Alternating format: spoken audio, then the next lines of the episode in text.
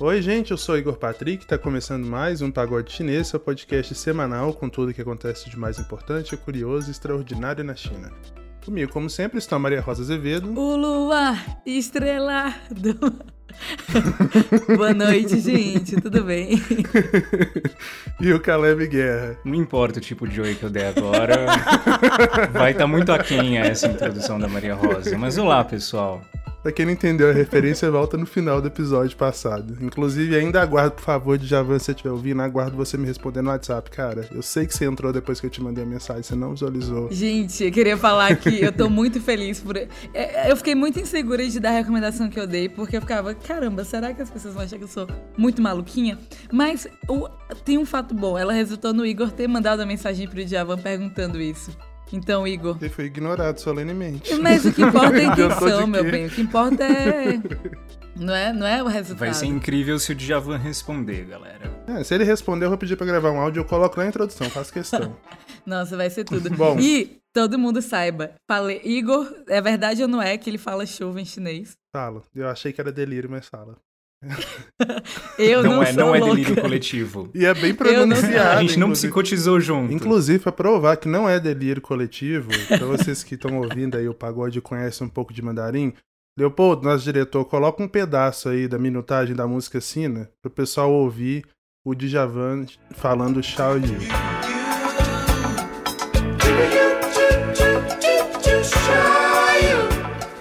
Viu que não é delírio coletivo? Não é delírio coletivo, não. Achei que a Maria Rosa tava fanficando aqui no pagode e o Caleb foi na onda, mas não é. Exatamente, galera. Aqui, ó, essa cabeça, ela, ela é além. eu me lembrei daquele meme da Tula Luana. Gente, só pessoas inteligentes perceberiam isso. E eu percebi. Ai, ai. Todo caso do Caleb que nunca manda abraço para ninguém, ele geralmente é super generalista aqui, manda abraço para todo mundo sem especificar essa semana passou o final de semana inteiro conversando com os ouvintes do Pagode lá no Instagram, né, Caleb? Conta aí como é que foi isso, quem mandou pergunta. Passei, foi incrível. Eu comecei morrendo de medo de flopar o negócio, é, mas a galera não deixou, mandaram muitas perguntas, eu não consegui responder todas, na real. Famosa. Então acho que a gente vai precisar... Popular, ela. Bem blogueira. Vou precisar, a gente vai precisar fazer de novo, porque eu curti pra caramba, a gente recebeu muita pergunta boa. E também foi a primeira vez que eu fiz, então tava meio nervoso, mas. Eu fiquei curioso para ver você falando o trava-língua lá que o Eros te mandou. ah, o Eros ele quis. É, ele quis te flopar, mas não né? conseguiu, Eros. Não conseguiu. é um trava-línguas muito difícil, gente. Bom, em todo caso, gente, é, Caleb, né, a gente mencionou, passou o fim de semana respondendo dúvidas, curiosidades mesmo, né, que os nossos ouvintes tinham. Mandaram lá no nosso perfil do Instagram, arroba pagode chinês. Foi muito legal, né, Caleb? A gente até ficou rindo de algumas perguntas, assim, conversando sobre no nosso grupo do WhatsApp, né, interno aqui da equipe. E a gente vai voltar a fazer. Então, se você quiser participar da próxima, mandar sua pergunta, quiser interagir com o Caleb ou no futuro comigo, com a Maria Rosa e até com o próprio Leopoldo Cavalcante, que nunca fala aqui, mas está sempre com a gente, é, é só seguir a gente lá no, no perfil, né? Arroba Pagode Chinês. Outra novidade que a gente teve essa semana é que finalmente estreou, né, a nossa newsletter e o blog China Terra do Meio lá na Folha de São Paulo. Contamos com a participação especial de Caleb Guerra no texto inicial. Fama, Guerra, olá, poder, gente. Fui eu. Que não me deu Obrigado. biscoito nas redes sociais, não divulgou o texto, mas está lá, mestrado em literatura clássica pela Universidade de Wuhan. Em breve doutorando, hein, Caleb? Em breve doutorando. Deus ouviu essa frase. Passou? Como é que é? Passei na primeira fase. Olha! É, ela. Parabéns que ela visitou. Mas sem comemorar, vai que eu não passo na segunda. Não, vai passar sim, vai passar sim. É. Energias boas, pagodeiros. Vamos todos mandar. Vocês, suas invejosas, pulem 15 segundos, vamos lá. Então, pagodeiros também. ai, ai. Meu, a Maria é muito esotérica. Eu adoro os sumos que isso aqui toma às vezes. Energia boa, galera, pro Caleb passar da segunda fase. Você voltou pra 2011, né? Que a gente falava de inimigas. As inimigas pulam em 15 segundos. Agora é tudo energia, entendeu? É o. Como, que chamam a energia no, no confucionismo, Caleb? O Igor? Tá ligado? A coisa do. Que, que a mula. Que a mula. O, o ti, tá ligado? O confucionismo? Sei lá que você não tá falando do, do Dao, do daoísmo? Eu tenho medo dessas perguntas, ah, tá. porque o Igor fala não. assim: ele é mestrando em, em, em, literatura chinesa, ela faz uma pergunta: o que, que é no confucionismo? Aí todo, todo mundo tem que ouvir o Caleb respondendo: eu não, não sei, eu não, não, lembro. É o Ti. É o Ti, gente, que é a Mulan desenvolve. Ah! da Mulan. da Mulan. Agora tá, entendi. Se eu tivesse falado, tipo, a fonte de energia do Goku. Isso! Exato, eu quero ai, que todo ai. mundo mande o Ti pro Caleb. não é ser esotérica, é ser chinesa. Bom, e nesse final de semana, né, pra gente sempre fecha aqui os comentários falando do evento Observa China. É, Observa vai receber a Larissa Warhols, ela trabalha, né, assessora especial do Ministério da Agricultura, Pecuária e Abastecimento, é, trabalha lá com assuntos relativos à China e vai falar sobre a relação Brasil-China sob o prisma do agro. É, Larissa é muito próxima né, da Observa, inclusive vai participar de iniciativas que a gente está lançando a partir do segundo semestre. Ela tem mestrado em estudos contemporâneos da China lá na Renmin, né, uma das melhores universidades da China, a Universidade do Povo, lá em Pequim. E tem especialização em relações internacionais e finanças corporativas pela London School of Economics, outra grande faculdade, né, outra grande escola é, no mundo. Se não me engano, uma da, a melhor é, é, universidade de economia do mundo, se, não, se eu não estou hum, enganado. Uhum. É, e a Larissa, olha só, tipo, tem até uma relação aí, porque ela foi a brasileira que indicou a primeira Yentin Escola, porque a primeira turma da Yentin foi através de convidados, foi ela que indicou a Cibele, Cibele que hoje em dia é editora é, da, de internacional lá da Globo News, um beijo Cibele, ela ouve pagode. Ah, Enfim, que demais. gente, tema incrível, convidada especialíssima, a Larissa até pela função dela, né, no ministério ela não costuma falar muito, então, oportunidade única aí para você que é interessado nessas questões do Brasil e do agro. Acho que vale até lembrar, Igor, que, é, gente, o, tudo que acontece no Observa não é gravado, não vai para nenhum lugar depois, justamente porque o Observa tenta promover esse ambiente de extrema segurança e de extremo conforto para as pessoas que estão lá. Então, quem nunca foi no evento do Observa, acho que vale muito a pena ir num primeiro, porque é realmente surpreendente o nível de troca, o nível de, de, de conversa que acontece, por, também por conta desse ambiente que ele é muito tende a ser muito confortável, né? E, e, a plateia é super qualificada, né? Extremamente qualificada, então as, as perguntas são muito boas, consequentemente as respostas são muito boas também. Então é sempre muita. É, é, é, são sempre eventos muito surpreendentes. E você vai esperando ouvir aí sobre agro e China e Brasil. E com certeza a gente vai sair com muitas coisas além disso, né, Igor? Pois é. Bom, então se você ficou interessado, a gente sempre lembra que as inscrições são gratuitas e limitadas no www.observachina.com. Terminados os nossos recados, vamos começar então nosso primeiro bloco. Roda a vinheta.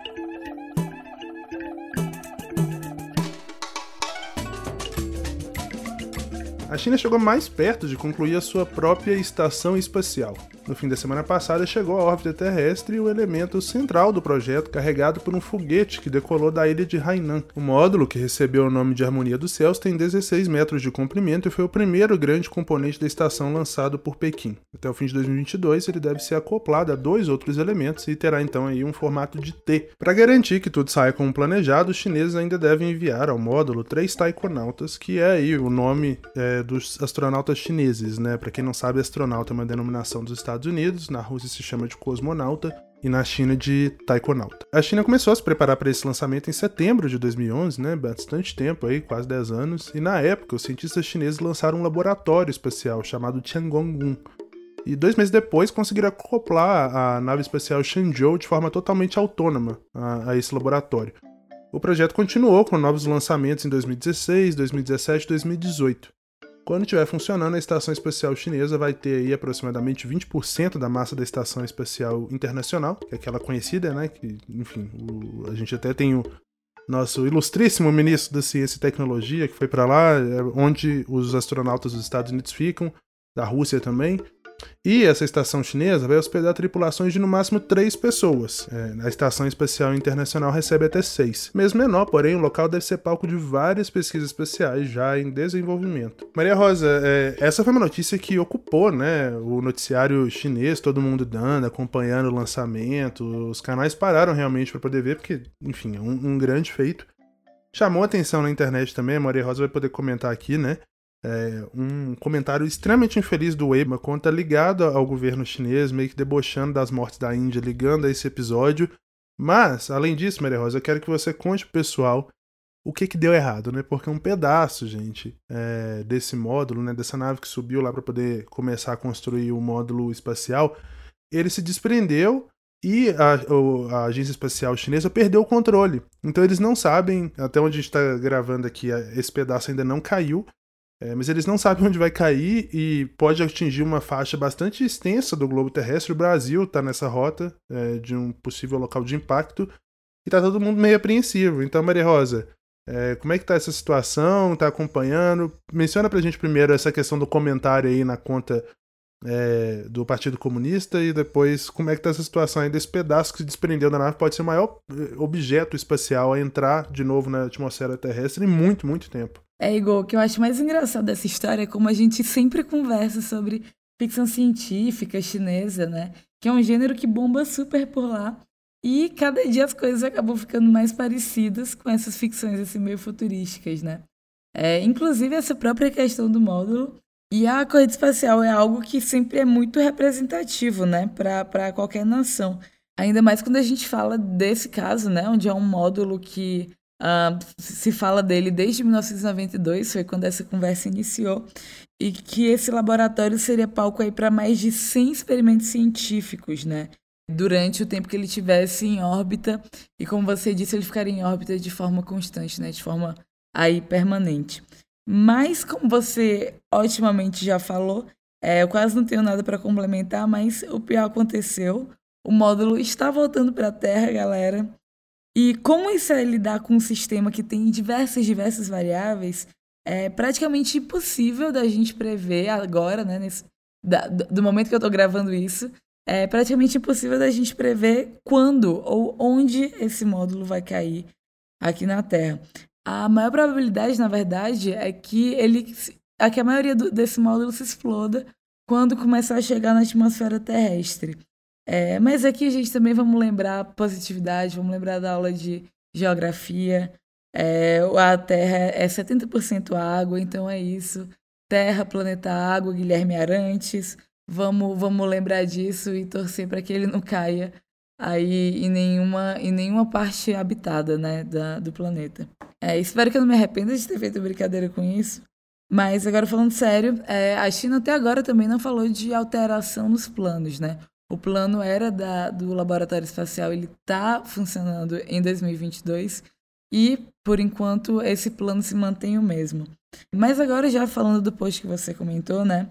É realmente uma situação de extremo mau gosto é, essa situação aconteceu no dia do lançamento do módulo, não foi nem um pouco de bom tom, né? Uma conta do EBO ligada à Central de Comissões para Assuntos Políticos e Legais, isso é um órgão bem importante, viu, do, do Partido Comunista. Eles fizeram uma postagem super infeliz, com, de um lado, a foto do, do foguete sendo lançado, né? Ou seja, com todas aquelas chamas de combustões é, ao redor, e do outro lado uma foto de piras funerárias para cremação e essas fotos da Índia por conta do que está acontecendo agora da crise sanitária decorrente do coronavírus, né? Que a gente sabe que a Índia está numa situação muito complicada. E a legenda da foto era China pegando fogo versus Índia pegando fogo. Não teria como terem feito um post pior numa situação dessas, né? E tudo isso para ressaltar esse sentimento nacionalista chinês e principalmente o sentimento anti-Índia, né, que está que tá muito em voga, que está muito exaltado nesses últimos meses. É, e não teve outra, repercussão ela foi péssima, foi super negativa. As pessoas se pronunciaram bastante em relação ao conteúdo desse, desse post. O post, inclusive, foi apagado algum tempo depois, mas é, mostra o quão complicado, né? E quantas nuances existem aí dentro desse nacionalismo chinês, esse nacionalismo a qualquer custo, e algo que realmente não pode acontecer de novo, é, principalmente quando a gente fala de uma rede social que é do governo, né, e do alcance que essas pessoas têm, como elas moldam também o pensamento de toda uma população. Realmente foi deplorável.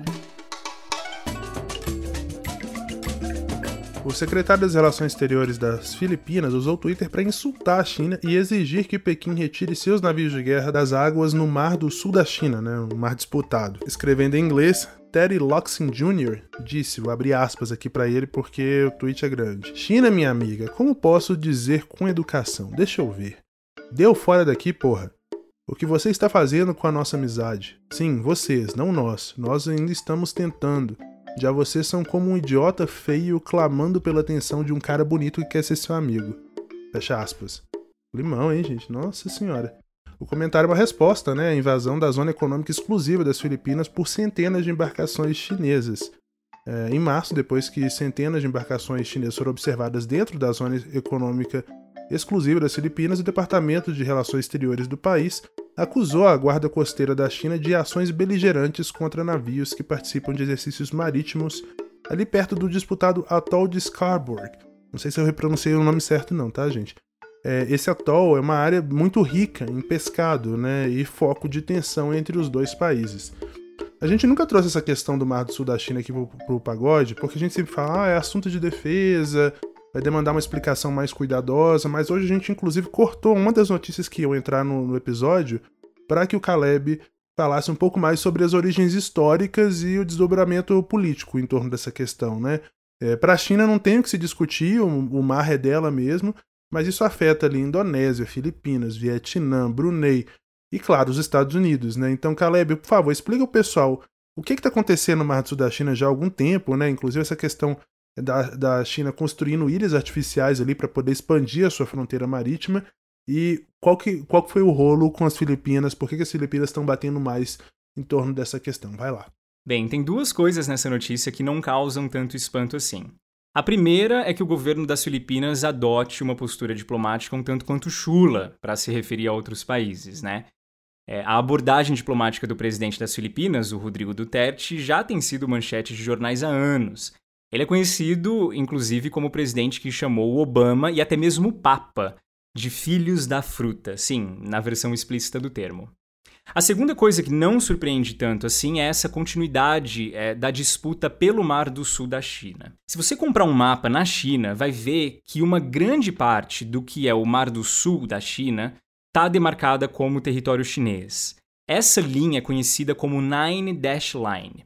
Então, para os chineses, não existe crise alguma. O Mar do Sul se trata, em quase toda a sua totalidade ali, de um território seu. E por isso mesmo, eles não vão aceitar que países ocidentais se envolvam na questão. Historicamente, por centenas de anos, o comércio na região era dominado pelas cidades portuárias chinesas, desde a dinastia Han ali, uma dinastia bastante comparada com Roma antiga, tanto em período quanto até em importância política e cultural. Mas os outros reinos ali da região aproveitaram o fato da dinastia do Império do Meio se voltar cada vez mais ao comércio ali pela Rota da Seda que começaram a taxar navios que passavam pelo Mar do Sul enquanto os chineses não estavam vendo.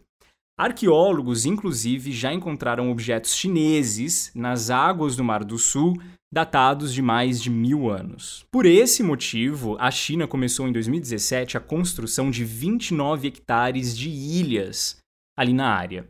Segundo críticos estrangeiros, essas ilhas são instalações militares que se tornam em algumas das bases aéreas e navais mais avançadas da China. É, segundo esses mesmos críticos, imagens de satélite confirmariam a existência de uma espécie de crise lenta em um dos pontos de maior tensão geopolítica do mundo, provocada pela disputa entre os seis países do sul asiático. A China nega completamente essas alegações e diz que as instalações na região têm caráter civil e defensivo, acusando o Ocidente de exagerar a importância da questão. Já que, como eu disse, para os chineses não existe crise alguma. A região é território chinês e ponto. Então, em 2017, o porta-voz do Ministério de Relações Exteriores da China, o Lu Kang, é, disse, abre aspas, que se a China leva a cabo construções ou atividades pacíficas ou amplia estruturas de defesa nas ilhas, isso é normal, né? pois elas estão dentro do território soberano chinês. Fecha aspas. Além disso, a China já disse, inclusive, que vai colocar três satélites em órbita para monitorar a região 24 horas por dia. Mas a grande questão é que tudo ali na região é disputado. E quem pensa que essa briga é só entre a China e as Filipinas está errado. É para vocês terem noção, como o Igor mencionou, a disputa por soberania nesse território marítimo Passa por países como Malásia, Singapura, Tailândia, Brunei, Indonésia e Filipinas. A área ali é muito grande. É, tem dois complexos de ilhas bem disputados por literalmente todo mundo. Um desses complexos de ilhas é o Spratly, é, mais ali no sul, que é reivindicado tanto pela China quanto pelas Filipinas, Brunei, Malásia e Vietnã também. Enquanto o Paracel, que é mais ao norte, é disputado principalmente pela China e pelo Vietnã. E as razões dessa grande disputa são porque, além de ser considerada uma das rotas comerciais mais importantes do mundo, a área foi palco de inúmeras disputas marítimas ali no final da Segunda Guerra Mundial. E além dessa importância estratégica militar mesmo, estima-se também que a região contenha entre reservas comprovadas e prováveis 5,4 trilhões de metros cúbicos em reserva de gás natural, assim como 11 bilhões de barris de petróleo. Bom, mas se historicamente foram as dinastias chinesas que mantiveram o controle da região, por que é que o Ocidente diz que é difícil conceber direitos históricos utilizando tais achados como argumentos? A resposta é que chineses antigos não representariam o Estado moderno da China. Inclusive, essa é a posição oficial do Tribunal Internacional de Haia, instituído pelo artigo 92 da Carta das Nações Unidas. Em 2016, é, foi decidido pelo tribunal que a China não teria base legal para reclamar direitos históricos sobre o Mar do Sul. Isso mesmo, Manila levou aí a sua reivindicação ao Tribunal de Haia em 2013. As Filipinas alegaram ali que as atividades chinesas na região iam contra as leis internacionais. E como os dois países não conseguiram entrar num acordo é, mútuo sobre a questão de soberania sobre as grandes áreas do Mar do Sul da China, um apelo ao órgão da ONU foi feito. E vencido, entre várias aspas, pelas Filipinas. A China, por sua vez, diz que não aceita e nem reconhece a decisão arbitrária de 497 páginas da corte. A Xinhua, na época, noticiou dizendo que a não tem nenhuma jurisdição sobre o tema. E o interessante é que, mesmo depois desse embate na ONU, a decisão saiu em julho de 2016, o presidente das Filipinas disse em uma visita à China em outubro do mesmo ano que, abre aspas, está na hora de dar adeus a Washington, fecha aspas, dando boas-vindas aos investimentos chineses da iniciativa Belt and Road, né? Chamou a China também de uma boa amiga e disse que suspenderia exercícios militares conjuntos com os Estados Unidos. Mas essa posição não durou muito. Em menos de um ano, o secretário de Relações Exteriores das Filipinas, o Teodoro Locsin, já estava no Twitter comparando a China a um idiota feio forçando suas atenções. Esse tweet aqui e o dessa semana que o Igor leu na íntegra são bem parecidos. E nessa história toda, quem considera é, essa tensão entre China e Filipinas como um ganho é o próprio Estados Unidos da América. Mas agora, é, em janeiro deste ano, do ano de 2021, a China aprovou uma lei da Guarda Costeira que autorizava disparos contra navios rivais vistos na área. E isso está fazendo com que as Filipinas tenham um contato de interesses maior com os Estados Unidos.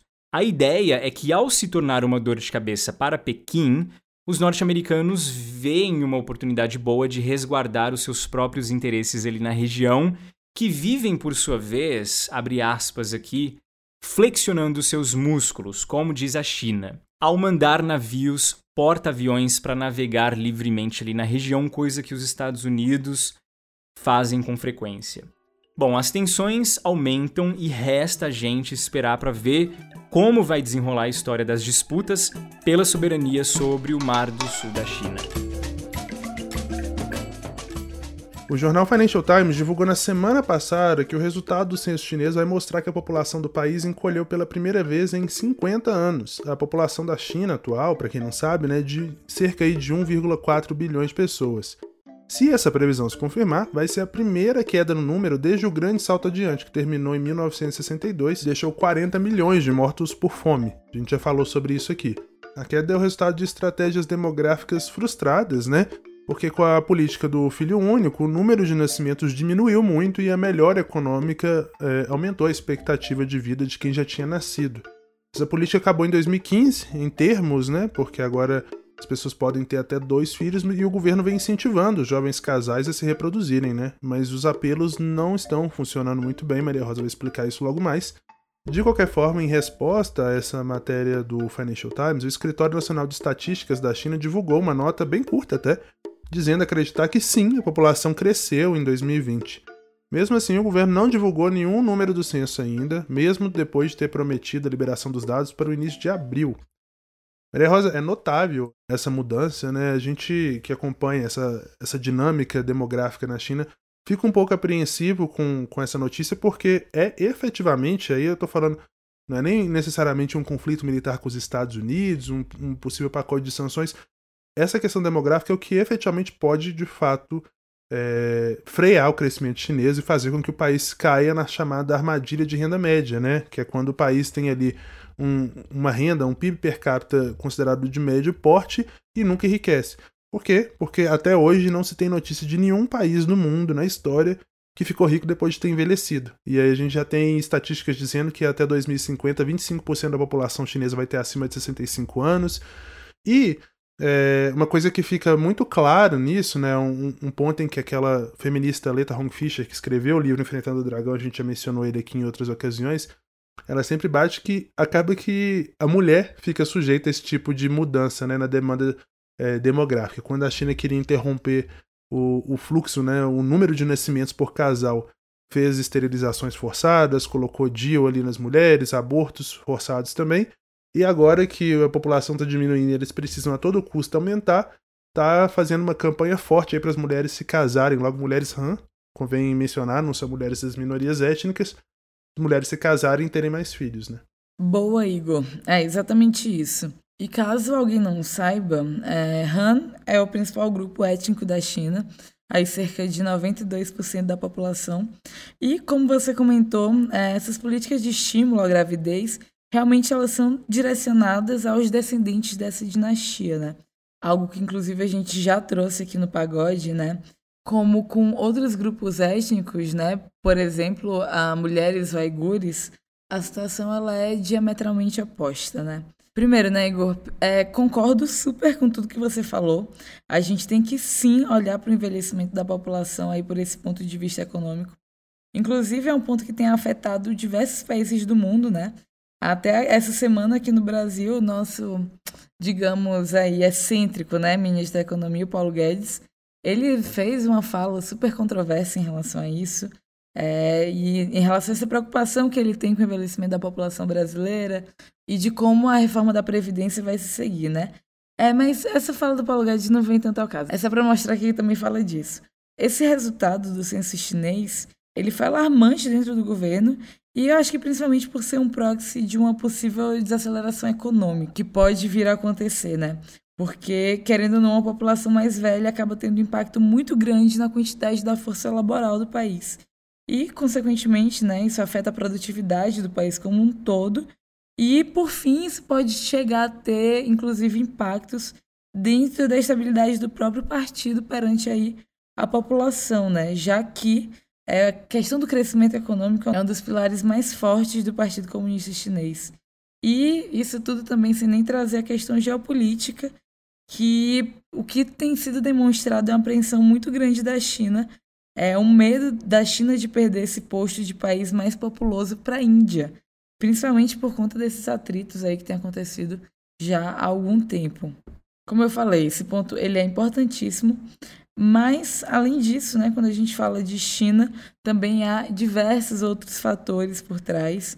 Não é esse combo simples como o que acontece aí com a maioria dos países do mundo, essa coisa do jovens que acabam adiando a decisão ou de se casar ou de ter filhos, pra, pra, porque querem passar mais tempo investindo na carreira ou, ou viajar ao mundo. Não que agora deve fazer isso, né? Mas algo assim. Isso somado também a uma questão de um aumento da expectativa de vida por conta de melhorias de saneamento, de, de saúde. Esse é um combo que compõe aí essa necessidade de olhar para taxas de natalidade com, com um olhar mais específico. Só que quando a gente fala de China, é essencial falar também do papel ultra ativo que o governo tem sobre essas questões de taxas de natalidade, né? E mais que isso, sobre como o papel do governo com a visão do que é ser mulher e de como o papel da mulher é moldado a partir das decisões do rumo da nação como um todo e o impacto direto que tudo isso tem nos resultados aí possíveis desse censo. E dentre essas questões aí de influência de Estado, não tem como a gente começar sem falar da política do filho único, né? política que começou no final da década de 70, em 79. Era o governo do Deng Xiaoping, é, e onde o foco realmente eram as reformas econômicas.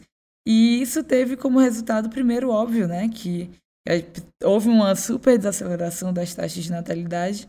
Só que, além disso, é, um sintoma que a gente vê até hoje, que reverbera até hoje, é a questão da, desse desbalanço de gênero que aconteceu, né? É, a China hoje tem mais ou menos 30 milhões de homens a mais do que mulheres. E isso é resultado do número de abortos, do número de bebês que foram abandonados, é, do, do, das consequências que houve em relação à violência doméstica também, dentro dessas famílias, quando essas mulheres engravidavam de bebês do gênero feminino. E isso tudo justificado pelo fato de, de dentro da tradição chinesa, né, existe essa questão do homem cuidar da família é, quando os pais envelhecem, a mulher fica com a família do marido, né? Esse desbalanço é um ponto ultra relevante para o mundo que a gente tem hoje, mas é, há uma intenção também muito grande de fazer com que esse delta ele não aumente, né? Então fazer com que essas mulheres aí que conseguiram sobreviver, com que elas se casem e tenham filhos e procriem, né? E o governo claramente também está sendo muito ativo nesse aspecto. Já que, querendo ou não, obrigar alguém a ter filhos é bem mais difícil do que proibir alguém de ter filhos, né? A forma hoje que isso, essa questão tem sido tratada, ainda mais falando da era do Xi Jinping, né? O rumo tomado tem sido de perpetuar essas normas mais tradicionais mesmo, de gênero e de família dentro da China. Com isso, e a gente vê esse Partido Comunista que ele é completamente dominado por, pelo gênero masculino, essa tentativa de reduzir o papel das mulheres a esse papel mais de esposas e de mães dedicadas ao cuidado da casa, da família. E assim, de, com, com essa dedicação dessas mulheres dentro de casa, que se vai criar essas próximas gerações aí de ótimos trabalhadores, né? E isso tudo sempre muito floreado com a retórica muito nacionalista e dessa questão de conquista e de reconquista do, do sonho chinês. É, há diversos exemplos que conseguem corroborar isso. Um deles são as propagandas que têm sido feitas há alguns anos aí pelo governo, que fala mal dessas mulheres que estão aí na faixa de seus 20 e muitos, 30 e poucos, e que não se casaram, que não tiveram filhos, que só querem olhar para a carreira, por exemplo, chamando elas literalmente de restos, né? Inclusive, a palavra em chinês para isso é shang-nu, Outra forma que isso tem acontecido é a censura mesmo que está acontecendo dentro do Weibo e do WeChat em relação a grupos de mulheres que acabam questionando todos esses vieses culturais, né? E também vieses ideológicos que de associação do, de qual é o papel desses dois gêneros e o reflexo dessa construção histórica, né, dentro da sociedade chinesa atual e também as próprias relações dessas mulheres de prioridades em relação ao trabalho, em relação à família, em relação a se conhecer até também, né? A própria Leta Ron Fischer, né, amigo, que você mencionou agora, é, no, no livro dela, O Despertar do Dragão, que fala justamente disso, ela fala bastante desse surgimento do movimento de se questionar dessas mulheres, inclusive mulheres que nem se consideram feministas, mas de como, de como isso, muito fomentado por redes sociais, por, por essas discussões em chats públicos, é, essas mulheres passaram a questionar algo que antes teria sido tomado só como uma grande verdade. Mas é isso, eu trouxe esses pontos para deixar mais claro a influência do Estado, é, essas diretrizes do governo, né? E como, e como são capazes de interferir num assunto que ele é tão importante, aí num ponto de vista macro, né? Não tem como tirar a importância das taxas de natalidade, mas ao mesmo tempo é um assunto que ele é tão pessoal e que ele é tão relativo ao, ao que você quer como mulher, ao que você pensa como família, né? E com certeza a gente vai ver aí medidas sendo tomadas se esse decréscimo se confirmar aí por vias oficiais dentro do censo, né? Como por enquanto a gente só tem uma previsão do Financial Times, a gente tem que ver se nos números oficiais isso realmente se concretiza.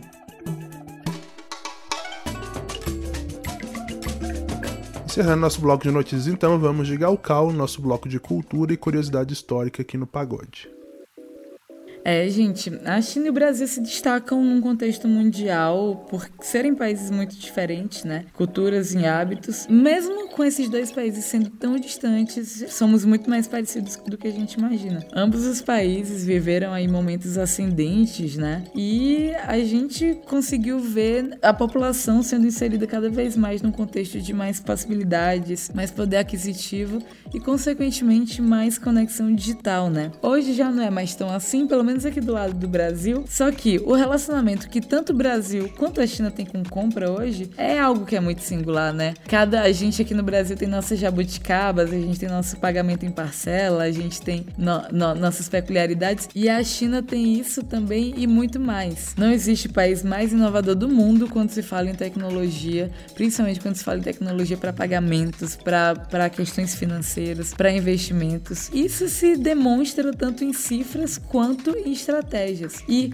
como que essas novas estratégias conseguem também influenciar a gente no mercado brasileiro, trazer ainda mais inovação para as nossas peculiaridades, né? Por isso eu convido todos vocês a fazer investimento no New Retail Revolution, que é o curso da Startse, onde se traz diversas inovações do varejo chinês que podem, que devem e que vão mais cedo ou mais tarde ser aplicadas no seu negócio aqui no Brasil. A gente tem um código que é o código Pagode 30, oferece oferecendo 30% de desconto nesse curso da Starts. E se eu fosse você, eu não perderia tempo e eu já aproveitaria esse cupom para ir conseguir potencializar vendas, fidelidade, engajamento, métricas, OKRs, tudo que você estiver precisando. Com certeza existe algum modo que algum chinês inventou e está aplicando na, lá do outro lado do mundo que você vai conseguir aproveitar, tendo essa base teórica tão bacana que o curso da Starts vai prover para os seus alunos. Por isso, galera, vão lá, pagode 30 no curso New Retail Revolution da Startse. Nessa semana a gente teve uma efeméride importante aí, né, que foram 102 anos do movimento de 4 de maio, quando um grupo de jovens se juntou para protestar contra as políticas imperialistas japonesas na China e para pedir aí por uma renovação político-cultural do país. Esse é um capítulo muito importante, né, da história chinesa, começou lá inclusive na minha alma mater, na Universidade de Pequim, Caleb Guerra vai explicar pra gente o que foi esse movimento e o legado dele na China comunista, que surgiria aí definitivamente 30 anos depois. Vai lá, Caleb. Bom, esse foi um dos momentos mais importantes e decisivos para a China. Inclusive, alguns historiadores dizem que a China moderna começa com esse evento explosivo do dia 4 de maio de 1919, onde estudantes chineses marcharam nas ruas de Pequim contra o que eles chamavam de um tratado desigual, mais conhecido no Ocidente como Tratado de Versalhes. Mas para entender o que aconteceu ali, a gente precisa rebobinar essa fita até 1842. A gente só vai entender a revolta do movimento de 4 de maio de 1919 contra o que eles chamavam de um tratado desigual, olhando para o primeiro desses tratados, o Tratado de Nanquim, que foi assinado entre a dinastia Manchu e a Grã-Bretanha para encerrar a primeira das chamadas Guerras do Ópio. Então a ideia da Primeira Guerra do Ópio é a seguinte: a China exportava seda, chá e porcelana para os ingleses. Mas não tinha muita coisa que os chineses queriam comprar de lá. E isso né, fazia com que os navios que iam para a China buscar essas mercadorias fossem quase vazios, gerando aí um déficit comercial, um desperdício de espaço e de tempo também. E para compensar, a Grã-Bretanha traficava então ópio, né, um famoso e fortíssimo entorpecente natural. Para vocês terem noção, num momento ali a droga chegou a representar metade das exportações britânicas para a China. Viciando grande parte da população, principalmente no sul da China, teve um momento que o imperador decidiu proibir simplesmente o tráfico de ópio. Bom, na verdade, na verdade, já havia um decreto imperial datado do começo do século XIX que proibia, mas os britânicos não respeitavam muito as leis locais. É, quando o imperador ficou farto né, dessa desobediência, ele mandou queimar 20 mil caixas de ópio nos depósitos britânicos e expulsou os ingleses da província de Cantão. A Grã-Bretanha não deixou por isso mesmo. Então, a decisão do imperador chinês levou a coroa inglesa a lançar mão de sua força militar e invadir a China. 16 navios de guerra britânicos foram enviados para a região. E com superioridade militar inquestionável, os britânicos entraram com tudo em solo chinês. Furiosos com a mesquinhez desse imperador chinês que simplesmente não queria que britânicos traficassem drogas em seu território, o chanceler britânico Lord Palmerston liderou essa investida no país. Então, para encerrar essa invasão britânica no império, um tratado foi assinado pelo imperador da época com os invasores estrangeiros, o Tratado de Nanquim. E esse é o primeiro desses que os chineses chamam de os tratados desiguais. Para parar de bombardear o país e matar chineses, a Grã-Bretanha teve algumas demandas. A primeira delas foi a abertura completa de cinco cidades chinesas, então Cantão, Fuzhou, Xiamen, Ningbo e Shanghai, para moradia de ingleses sem restrições. Depois, eles obrigaram a assinatura de um contrato de aluguel de Hong Kong por 99 anos, o que na época era praticamente igual a uma posse por tempo indeterminado. E para completar, o acordo previa também o pagamento de uma indenização de 21 milhões de dólares da época, claro, além de 6 milhões em formas de compensar as vidas britânicas perdidas na guerra e outros 3 milhões pelo prejuízo dos comerciantes ingleses. E assim ficou. Depois de alguns anos, na década de 50 do século XIX, outra guerra do ópio estourou. Motivos quase iguais. A China tentou proibir novamente o tráfico de drogas e os estrangeiros simplesmente não aceitaram. Mais uma vez derrotada, o que muda agora é que a França se alia à Grã-Bretanha na guerra, né? E como saíram vitoriosos, os franceses então também começaram a repartir o território chinês entre si. E aqui mais um tratado desigual foi proposto, o Tratado de Tianjin. E pasmem, quando o imperador chinês se recusou a assinar esse tratado, Pequim foi simplesmente ocupada pelos estrangeiros. Até que em 1860, em Pequim, o tratado foi assinado envolvendo Reino Unido, França, Rússia e Estados Unidos. Essa invasão a Pequim em particular causou a completa destruição de uma das maravilhas do mundo antigo, o antigo Palácio de Verão. E eu gosto sempre de falar sobre a carta que Vitor Hugo escreveu quando a França pede sua opinião sobre a investida francesa em Pequim. Sim, Vitor Hugo, o escritor de clássicos como Os Miseráveis e O Corcunda de Notre Dame. Na carta, ele primeiro descreve o palácio, né, com a beleza literária de um gênio, vale muito a pena ler na íntegra essa carta que vai estar tá aqui na descrição do episódio, e termina comparando a França e a Grã-Bretanha a bandidos que saquearam e queimaram o lugar e voltaram sorrindo para a Europa. Ele diz que foi criminosa a invasão e destruição do lugar e termina dizendo que a história contaria o que nações autoproclamadas civilizadas tinham feito com uma nação tida como bárbara por eles mesmos. Mas então aqui, o conceito de um tratado desigual já estava formado no imaginário chinês. E eles odiavam isso. Os tratados eram forçados e assinados sob ameaças de consequências ainda maiores. Então, fatiar o território chinês e dar a estrangeiros era praticamente a decisão menos pior que o imperador tomava. Bom, o tempo passa até que a Primeira Guerra Mundial começa em 1914. Centrada na Europa, mas aí envolvendo grandes potências do mundo inteiro, Reino Unido, França e Rússia se juntaram em uma aliança contra os impérios centrais, Alemanha e Áustria-Hungria. Até que no dia 14 de agosto de 1917, quando a Primeira Guerra Mundial chegava ao seu quarto ano, a China abandona a neutralidade e declara também guerra à Alemanha. O principal objetivo dos chineses aqui era ganhar um lugar na mesa de negociação pós-guerra. O objetivo seria recuperar o controle de uma província colonizada né, naquela época por alemães e obter também ajuda contra uma nova ameaça, o Japão. E aí nós chegamos ao pivô da história, 1919. O Tratado de Versalhes foi assinado nesse ano pelas potências europeias para encerrar oficialmente a Primeira Guerra Mundial. Com a Alemanha vencida, os chineses tiveram uma breve expectativa de que os territórios do próprio país ocupados por alemães fossem agora devolvidos à China. Mas essas expectativas logo foram frustradas quando o artigo 156 desse tratado transferia as concessões da província de Shandong ao Japão, ao invés de retornar à soberania chinesa.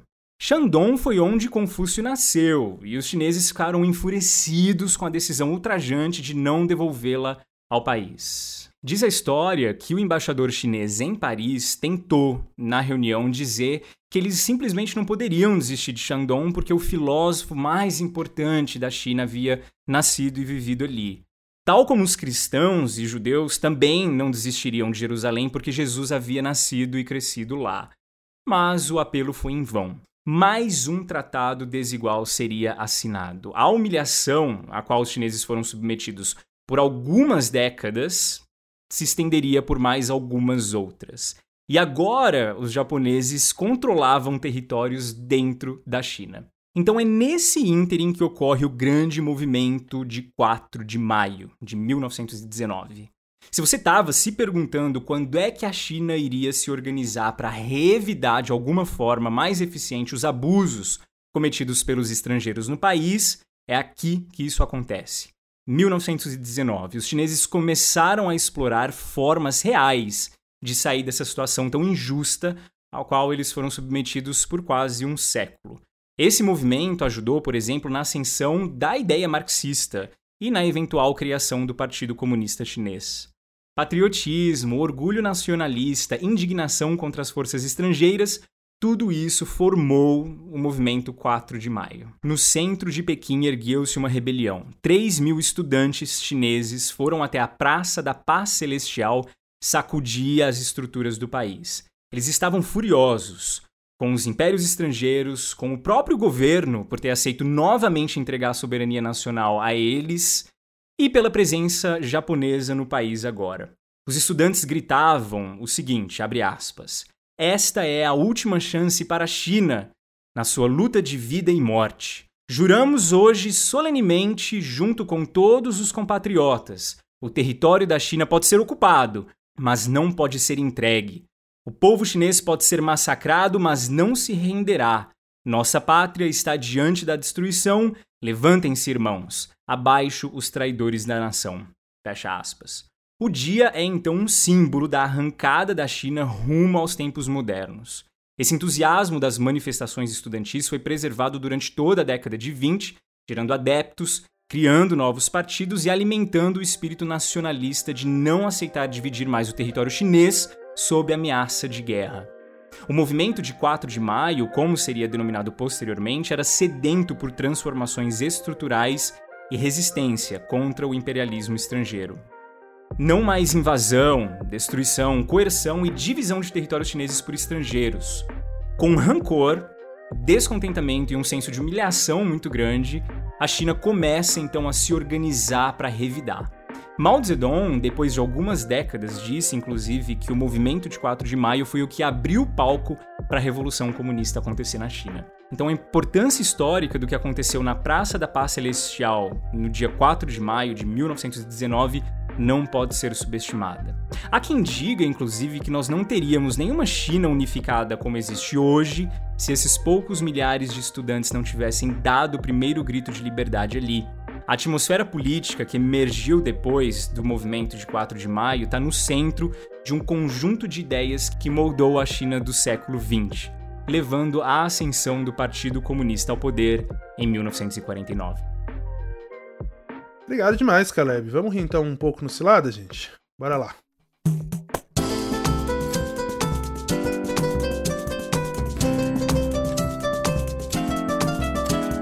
Gente, o Caleb, esse fim de semana, tava dando conselho dos chineses, né, lá no Instagram para aumentar a nossa longevidade. E a história de hoje é a prova viva de que isso funciona mesmo, real. A Vivian é advogada e vai contar pra gente sobre como é ser humilhada pela vitalidade dos velhinhos da China. Eu sou expert nesse assunto, tô doido para poder falar sobre. Bora ouvir Caleb e Maria Rosa. Quando eu fui pra China da primeira vez, a gente fez aquele roteiro turistão, né? E aí a gente foi visitar a muralha da China, né? A gente foi num trecho que ele é entre montanhas, né? Então, assim, ele tem um fim em cada lado. Não dá pra ir muito além. Aí, beleza. Chegamos lá, né? E a gente viu, assim, todo mundo indo pra um lado, pro lado direito. E a gente ficou, cara, esse monte de turista, não. A gente quer tirar uma fotão tudo. Vamos lá pra esse lado que não tem ninguém que vai ser sucesso. Meu, a gente começou a subir. E aí você entende porque ninguém vai para aquele lado. Nossa, a gente tá morrendo, assim. As escadas, assim, os degraus da escada eles eram tão altos e irregulares que a gente tinha que literalmente escalar eles, né? E aí, beleza, a gente chegou, subiu até o final, morrendo, tiramos a nossa fotinho só nós. Mas na hora de descer, meu Deus, meu joelho travou. E como é que faz, né? Não teve jeito. Eu desci de bunda mesmo. Pegando lá e descendo, assim, gatinhando de bunda pelas costas pra conseguir descer, porque senão não tinha condição nenhuma. E aí era, era um pouco vergonhoso, né? Nessas horas a gente percebe como a gente é sedentário, porque a gente tava lá todos sofrendo pra descer. E os senhorzinhos passando do nosso lado na maior boa, sabe? Subindo, descendo escada com guarda-chuva e sua aguinha quente. Na maior boa. A gente só passando vergonha lá. Quem nunca foi humilhado por um chinês crossfiteiro que atire a primeira, a primeira pedra? Gente, a solução tá toda aí. É água quente. Só, só não vê quem não quer.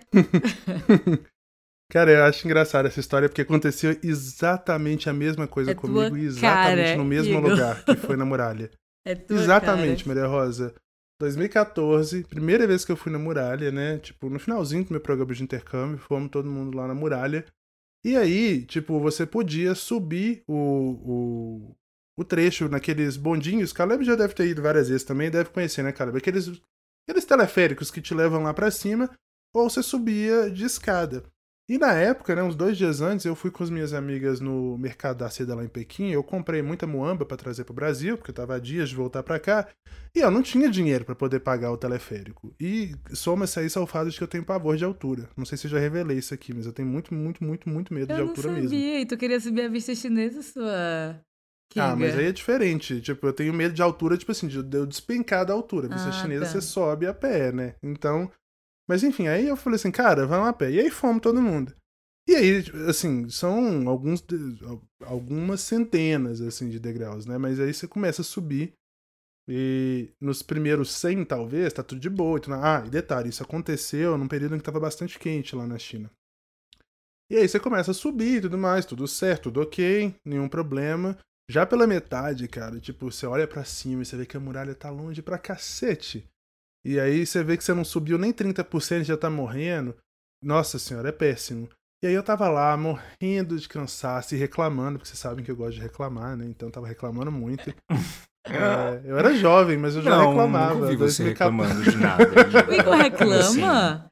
Cara, Quê? tipo, 2014 eu tinha o quê? Nessa época eu devia ter uns 21 anos. E tu já tipo, eu era reclamava? jovem, mas eu já tinha essa alma. E tu já ranzinho, Meu Deus. Que E novidade. aí eu reclamando, cara, e tipo assim, eu sentando, eu assim, nossa, que inferno, não quero mais fazer isso, palhaçada e tal. Vamos tirar uma foto aqui mesmo, o povo, não, vamos lá e tal, a gente subindo.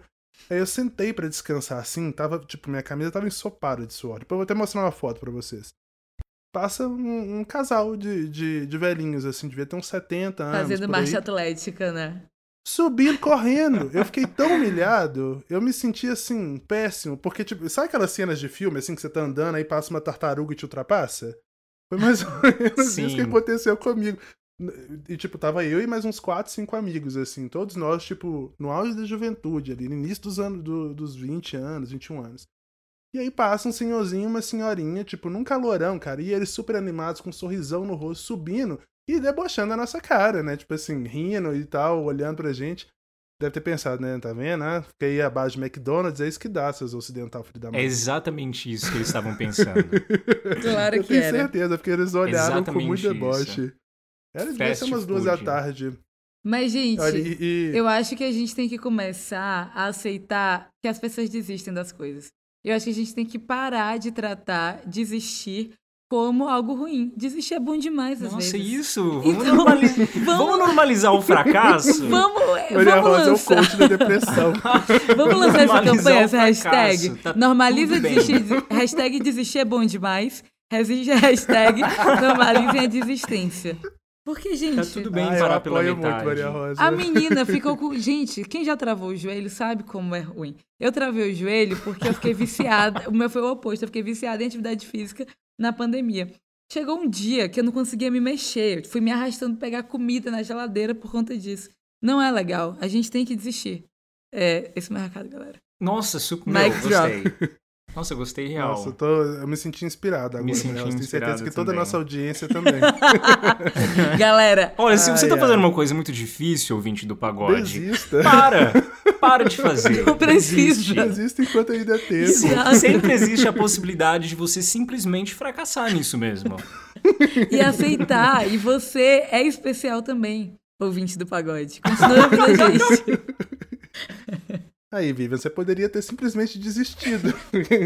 Não passaria pela humilhação. Exato, galera, vamos engajar. Eu, eu tô. Eu tô... Mas- Cara, mas falando de velhinhos crossfiteiros, é, Maria Rosa, eu não sei lá em Taiwan se você via isso, mas Caleb, é, lá no Templo do Céu, você já viu os velhinhos que ficam pulando, fazendo barra e tudo mais? Eu acho aquilo muito impressionante, cara. Os velhinhos chineses, eles são impressionantes. Gente, em Taiwan é Sabe? exatamente igual. Os velhinhos também são supersônicos, tipo, real. Sim, super, supersônicos, gostei. É tipo assim, tá nevando e os caras estão sem camisa lá, fazendo barra. É, aqui, no, aqui no Brasil a gente acha os caras que fazem aquela... ban- Chama bandeira humana? É, bandeira de calistenia, cara. Né? perguntar pra Maria Rosa. O Igor Maria Rosa. É, bandeira. Acho que não fala Gente, que quem- é isso, Maria Rosa? Se você não sabe o que é bandeira humana, então você é provavelmente barra. o tipo de pessoa que não ia fazer o rolê da muralha tranquilamente. Ah, é. Ô, meu irmão faz isso, sabia? Eu acho bem impressionante. É muito impressionante e, e, e, assim, é via de regra pra alguns velhinhos chineses fazerem aquilo, assim. Nossa. Eles acham a coisa mais fácil do mundo. E Aqui no Brasil, assim, você não vê nem cara muito, muito crossfiteiro fazendo. Mas eu tive uma experiência essa com velhinhos que me machucou muito quando eu tinha 19 anos. Machucou? Essa é a palavra. Meu Me Deus, machucou, cara. Eu fiquei chateado. Foi. Eu, assim, hoje eu sou mais yami yami, né? É... Nossa, ok. desculpa, galera.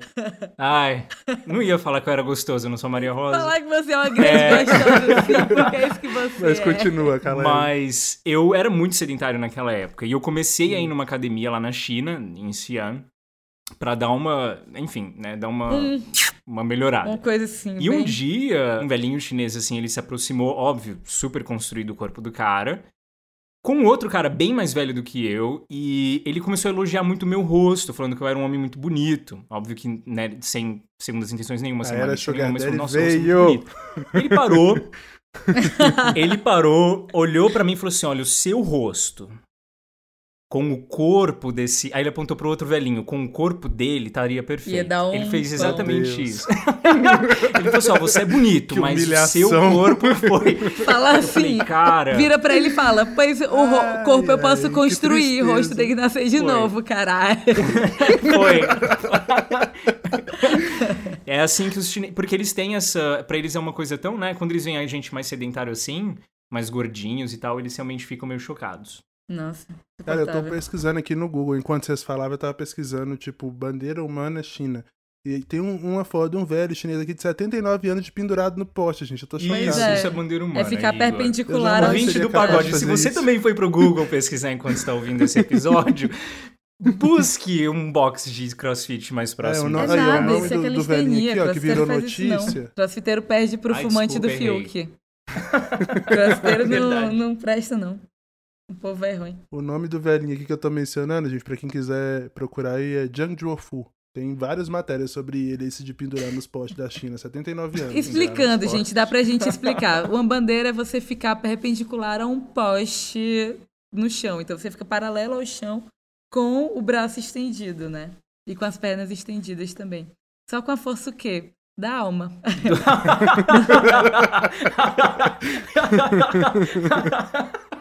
Ai, Ah, Maria. Maria Rosa. Ai, cara. Bom, em todo caso, né, gente, é, é isso, é a verdade da vida. Você vai ser humilhado por um velho chinês, seja por causa do físico dele, ou porque ele, se ele quiser te humilhar também, porque o velho chinês também gosta de fazer isso. Depois eu conto aqui da vez que um velho chinês me deu uma bengalada na cabeça por nada. E eu fiquei chocado. Bom, valeu pela participação, Vivi. E se você também já passou por uma situação divertida lá na China, ou mesmo aqui no Brasil, lidando com os chineses ou com a cultura chinesa, manda pra gente. É só gravar um áudio de até 3 minutos e enviar no nosso Instagram ou pelo nosso canal oficial no Telegram. O link é t.me barra pagode chinês. A gente tá esperando seu relato.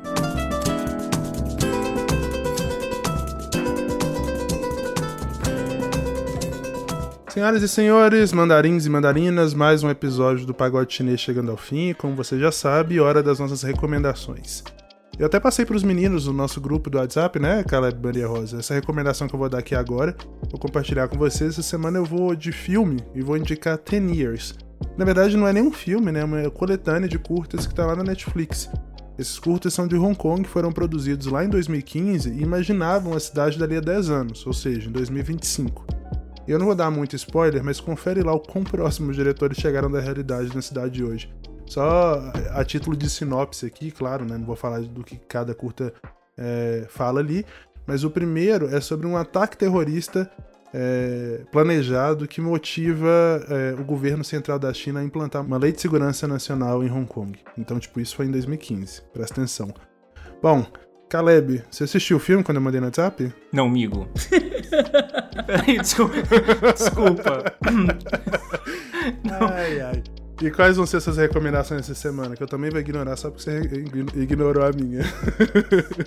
a minha recomendação de hoje vai ter muito a ver com o que eu descobri essa semana. É, foi uma semana bastante estressante para mim. E eu tô numa vibe bem zen, assim, sabe? De fazer yoga, de meditação contemplativa. E eu descobri o meu futuro estúdio de yoga, que tem uma pegada muito taoísta. Para quem não sabe, é taoísmo tem toda uma filosofia de quietude, de contemplação, né? Fora a religião taoísta, é, o taoísmo em si é, uma, é, um pensamento filosófico muito importante. E tem um tipo de yoga que chama Yin Yoga, que tem muito a ver com o Yin né, do Yang, ele tem a ver mais com é, uma característica mais passiva, mais silenciosa, uma quietude maior, é, em contraposição aos movimentos de Yang, que seriam movimentos mais dinâmicos, né? Que forçam mais o corpo. Então, esse tipo de, de yoga, que chama Yin Yoga, que eu acabei descobrindo essa semana, é, ele acaba focando exatamente nisso, na quietude, de você parar ali por, na mesma posição de yoga de, por 3 ou 5 minutos, relaxando os músculos, não tem aquela tensão de mudar de posição, uma coisa que eu nunca gostei tanto na yoga, né? As professoras meio que te pedindo para sair logo dali entrar lá. Essa daqui é bem relaxada, contemplativa. Então a minha recomendação vai ser dessa nova forma de yoga que eu descobri, do Yin Yoga, de, do meu futuro professor que chama Sami Arabi. Eu vou deixar o arroba dele aqui com o diretor, porque eu achei uma pegada muito taoísta, muito chinesa, assim, né, na, no core dela. E eu acho muito importante para quem tá tentando lidar com o estresse na pandemia, com a ansiedade na pandemia, é uma coisa que relaxa bastante. Eu acho incrível isso, que a Maria Rosa, ela vai, vai lutar com o Gifu, né, num templo chinês, o Kalei tá fazendo yoga chinês, o meu terapeuta também, que me atende todo, toda quinta-feira, é daoísta, eu amo que a gente extrapola o podcast. Beijo, viu, que ele ouve, gente. E Maria Rosa vai recomendar o que essa semana? Então, eu tô, eu tô, eu tô querendo me redimir, né, Igor? Tô querendo. As minhas últimas semanas elas têm sido bem, bem irreverentes, digamos. E aí agora hum. eu vou de livrão, cara. Livrão, livrão, Olha, 600 ela páginas. voltou a ler, ela reaprendeu a ler. Aham, uhum, menina, babado. E aí, o livro que eu quero indicar é, não é gibi, viu, Caleb? É o é o livro do atual do atual presidente da Microsoft, né, do, do Brad Smith. É, ele é um advogado e é um dos poucos advogados, né, que se tornou presidente de uma das maiores empresas de tecnologia que a gente tem no mundo até hoje. O livro é em inglês o nome é Tools and Weapons e ele acabou de ser lançado no Brasil como Armas e Ferramentas. Então, é um livro que discute a internet de diversos âmbitos, mas principalmente como é, a internet tudo que a gente tem hoje como tecnologia foi criado para ser algo benéfico e a gente, com o tempo, foi descobrindo todos os malefícios que poderiam acontecer disso, né? Todas as questões de privacidade, crimes cibernéticos, guerras cibernéticas, é, a questão que a gente tem com mídias sociais, questões éticas e morais ligadas à inteligência artificial e também como o Big Tech tem influenciado o que a gente tem como desigualdade no mundo inteiro. E é, dentro desse livro, principalmente na parte de AI, tem uma ligação muito grande com um livro que eu acho que eu já recomendei, que é o do Kai-Fu Lee, que fala sobre AI e China. Mas além disso, também há um capítulo específico para discutir a relação de tecnologia entre China e os Estados Unidos. É um dos capítulos mais interessantes desse livro, até porque é, o Brad Smith, como presidente da, da Microsoft, por exemplo, ele estava presente na primeira viagem que o Xi Jinping fez aos Estados Unidos como presidente da China, então ele viveu por, ele viveu por trás, né, todas essas questões. E discute diversos âmbitos ligados a essa guerra tecnológica entre Estados Unidos e China. Discute também por que, é, do ponto de vista dele, por que, que empresas, e até empresas como a Microsoft, não conseguem é, progredir no, dentro do ecossistema chinês. Então, é um livro muito interessante, esse capítulo mais interessante ainda para quem é, gosta de acompanhar e ver o ponto de vista de alguém tão importante quanto o presidente da Microsoft em relação à tecnologia na China, né? Legal demais, Maria Rosa. Bom, o nosso podcast é uma produção da Risca Faca em associação com a Observa China. A direção e edição é do Leopoldo Cavalcante, assistência de produção da Thaís Chaves, trilha sonora original do Ruda Lages, artes do Lyndon Johnson, identidade visual da Paula Siebra, gestão de redes sociais do João Marcelo Viana e do time da F451.